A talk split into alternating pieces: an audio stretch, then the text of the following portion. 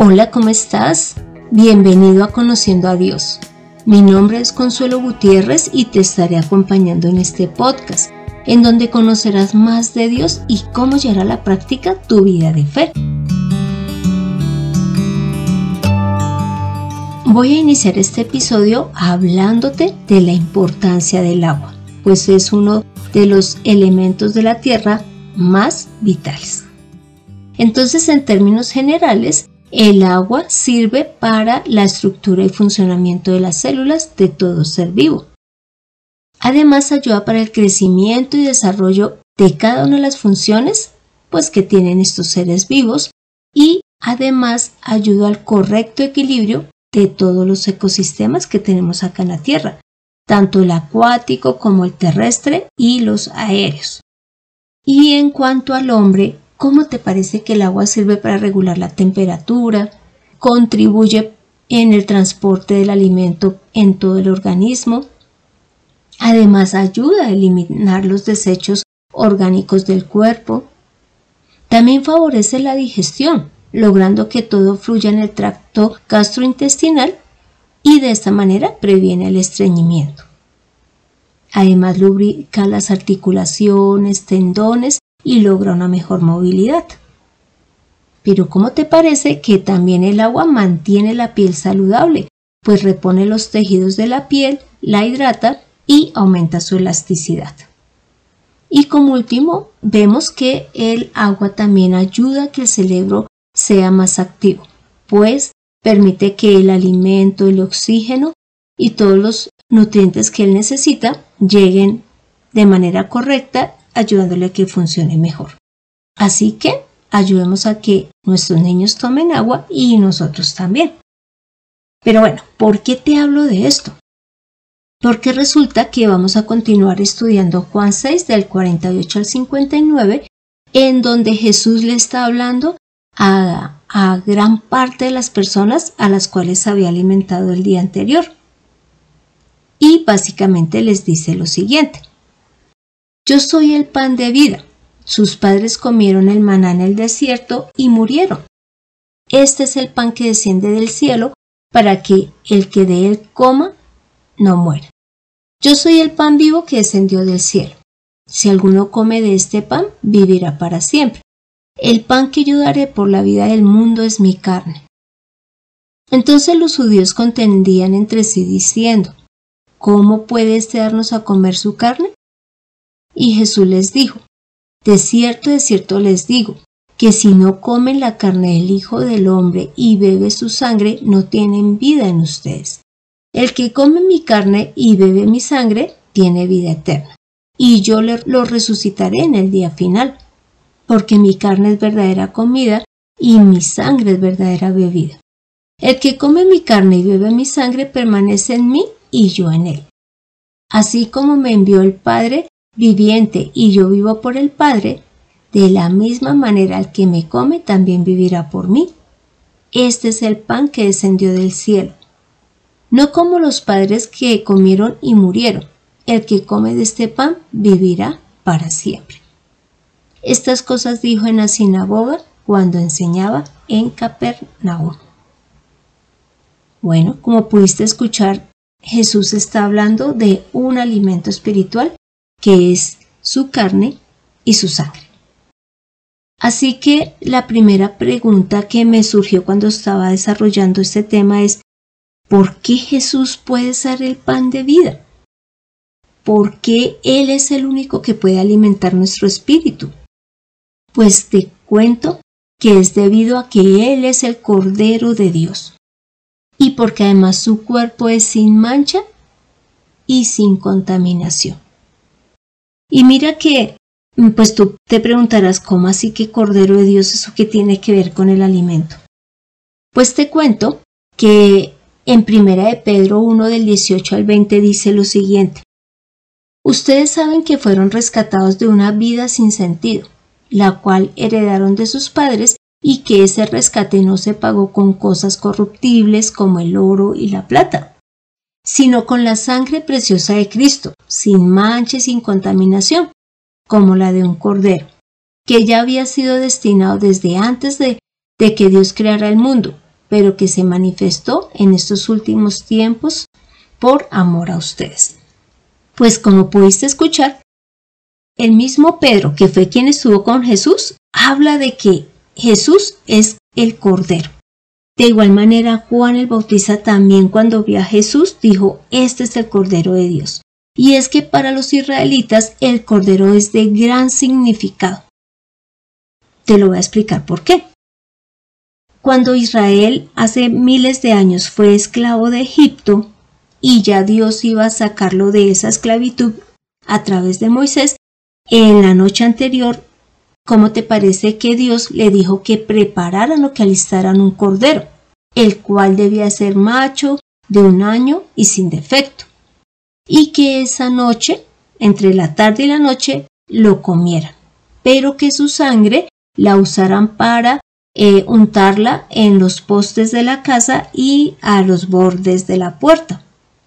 Y que la carne, pues la comieran asada, acompañada de panes y de hierbas amargas. Esto lo puedes encontrar en Éxodo 12 del 5 al 8.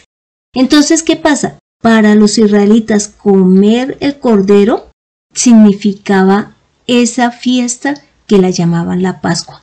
Pero, ¿qué significa también en cuanto a la parte espiritual? Que Dios los iba a librar de la muerte, tanto física como espiritual, y que este cordero su sangre era la que le iba a permitir er, ser librado de, de la muerte de los primogénitos. Entonces, cuando Jesús es el Cordero de Dios, pues en esta porción que estamos leyendo de Juan está mostrando que podemos comer de su carne y beber de su sangre, así como los israelitas lo hicieron la primera vez cuando fueron a salir de Egipto. ¿Y qué pasa con que Jesús sea ese cordero? Y es que Dios nos está proveyendo un alimento para nuestro espíritu. Ya hablamos del agua, pero también podríamos hablar de cualquier otro eh, alimento que sustenta nuestro organismo, y ninguno de ellos va para el espíritu, sino para el cuerpo. Ahora la siguiente pregunta es, ¿por qué debemos de comer y de beber su sangre? Dentro de la porción que leímos en Juan 6 vimos unas características de este pan o de este alimento que son sumamente importantes y que por eso hemos de comerlo. Cuando te hablé de las características del agua, mencioné todo lo que el agua ayuda a nuestro organismo para que tenga un funcionamiento normal. Pues ¿cómo te parece que este alimento que es Jesús también nos ayuda a que nuestro espíritu tenga un funcionamiento normal, podríamos decirlo entre comillas, en su relación con Dios? Y bueno, entonces, ¿por qué comemos de Jesús? Lo primero es porque este alimento, que es Jesús, descendió del cielo. No lo encontramos en la tierra, sino que es Jesús, que es la palabra de Dios, y que bajó del cielo. Segundo, porque da vida y es eterna. Entonces, este alimento no ocurre como con el agua, con la carne, con los huevos, bueno, con todo lo que tú consumas, primero que en algún momento se acaba. Y segundo, que aunque entra en tu organismo y hace una labor de nutrirlo, también en algún momento se termina. Por eso hay que volverlo a consumir. Pero en este caso, el alimento que es Jesús nos lleva a la vida eterna. Hace que nuestro espíritu pueda llegar y permanecer con Dios. Y además es un alimento que durará para siempre. Mira que eso lo dice en el versículo 54, donde dice, el que come mi carne y bebe mi sangre tiene vida eterna y yo lo resucitaré en el día final. Si te das cuenta, ninguno conocemos cuándo va a volver Jesús. No lo sabemos, pero va a haber esa segunda venida y vamos a estar frente a Él, vamos a resucitar, vamos a estar frente a Él, inclusive este alimento que estamos tomando en este instante nos servirá para ese entonces. Y además mira que en el 57 de Juan 6 dice algo muy importante y es lo siguiente. Así como me envió el Padre viviente y yo vivo por el Padre, de la misma manera, el que me come también vivirá por mí. No hay otra manera en que nuestro espíritu tenga vida frente a Dios, si no es consumiendo a Jesús.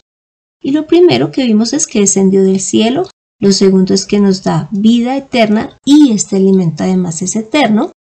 Lo tercero es que es un alimento verdadero. ¿Qué quiere decir? Que no termina y que además es para el espíritu, el cual es eterno. ¿Qué pasa? Nuestra carne, si te das cuenta, pues nacemos y como nos han enseñado en las ciencias básicas, nacemos, crecemos, nos reproducimos y morimos. Es decir, nuestro cuerpo en algún momento termina, pero el espíritu es eterno, así que necesita un alimento eterno. Y el de Jesús es eterno. Mira que el 55 dice de la siguiente manera, porque mi carne es verdadera comida y mi sangre es verdadera bebida, porque no está para alimentar el cuerpo, sino el espíritu. La cuarta característica o razón por la cual debemos de comer de Jesús es porque vamos a ser uno con Él y con el Padre. En el versículo 56 de Juan 6 dice así, el que come mi carne y bebe mi sangre permanece en mí y yo en él. Y esto me parecía maravilloso, porque todo alimento que nosotros consumimos, como te lo dije antes, entra en nuestro cuerpo, cumple la función que se necesita y lo que no sirve se elimina. Pero así sea cumpliendo la función que se requiere, igual en un momento dado va a desaparecer. Pero con Jesús vamos a estar en Él y Él en nosotros para siempre. Por lo tanto, sí es necesario que tomemos el alimento que Jesús nos está ofreciendo y que es el mismo. Ahora la pregunta que debes de estar haciendo si realmente quieres consumir este alimento que Jesús nos está ofreciendo y es su carne y su sangre es ¿cómo lo puedes tomar? Pues te cuento que como Jesús es la palabra de Dios, pues comemos el alimento o el cuerpo de Jesús cuando leemos la palabra creyendo en lo que ella dice. Y bebemos su sangre cuando a su vez creemos que la sangre de Jesús que fue derramada en la cruz sirve para limpiar nuestros pecados. Y es que inclusive en Hebreos 9:22 dice que sin derramamiento de sangre no se hace una remisión. Y Jesús es quien nos ha redimido, por eso necesitamos de su sangre. Pero también te quiero decir algo muy importante en la forma en que debes de comer y beber la sangre de Jesús. Ahora te pido que vayas al momento en que estás tomando la Santa Cena. ¿Por qué? Porque ese es el momento en que estamos em, haciendo memoria de este sacrificio que hizo Jesús y estamos simbolizando su carne y su sangre. Pero Dios allí nos pide cómo debemos de tomarla. Y esto lo podemos ver en 1 Corintios capítulo 11 del 23 al 29, donde me permito leer lo siguiente. Porque yo recibí del Señor lo que también os he enseñado, que el Señor Jesús, la noche que fue entregado, tomó pan, y habiendo dado gracias lo partió y dijo, Tomad, comed, esto es mi cuerpo que por vosotros es partido, haced esto en memoria de mí. Asimismo tomó también la copa, después de haber cenado diciendo, esta copa es el nuevo pacto en mi sangre. Haced esto todas las veces que la bebieres en memoria de mí. Así pues, todas las veces que comieres este pan y bebieres esta copa, la muerte del Señor anunciáis hasta que Él venga. De manera que cualquiera que comiere este pan o bebiere esta copa del Señor indignamente será culpado del cuerpo y de la sangre del Señor. Por tanto, pruébese cada uno a sí mismo y coma así del pan y beba de la copa. Porque el que come y bebe indignamente sin discernir el cuerpo del Señor, juicio come y bebe para sí. Bueno, como pudiste darte cuenta, cuando nosotros estamos tomando la cena del Señor, estamos haciendo memoria de su sacrificio, pero también estamos tomando su cuerpo y su sangre de manera simbólica. ¿Y qué estás diciendo acá? Que lo hagamos de manera eh, digna. ¿A qué se refiere con esto? Y es que cuando tomemos, tomamos el pan, hagamos memoria del cuerpo que fue entregado por Jesús y creamos en ese sacrificio que Él hizo en la cruz. Y que cuando bebamos ese vino o ese jugo de uvas, también tengamos presente que su sangre es la que nos limpia y es la que nos ha permitido ahora presentarnos ante el Señor.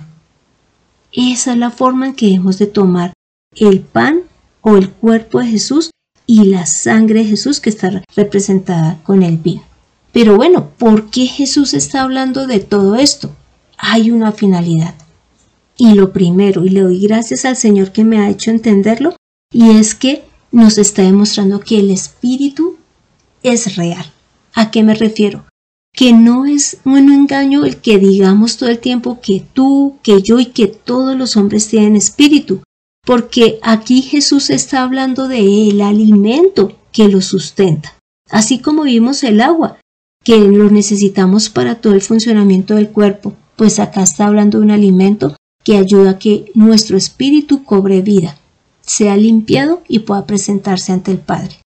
Dios no se pondría a, a, dar un alimento para algo que no existe. Jesús no hubiese ofrecido su cuerpo para algo que no existe.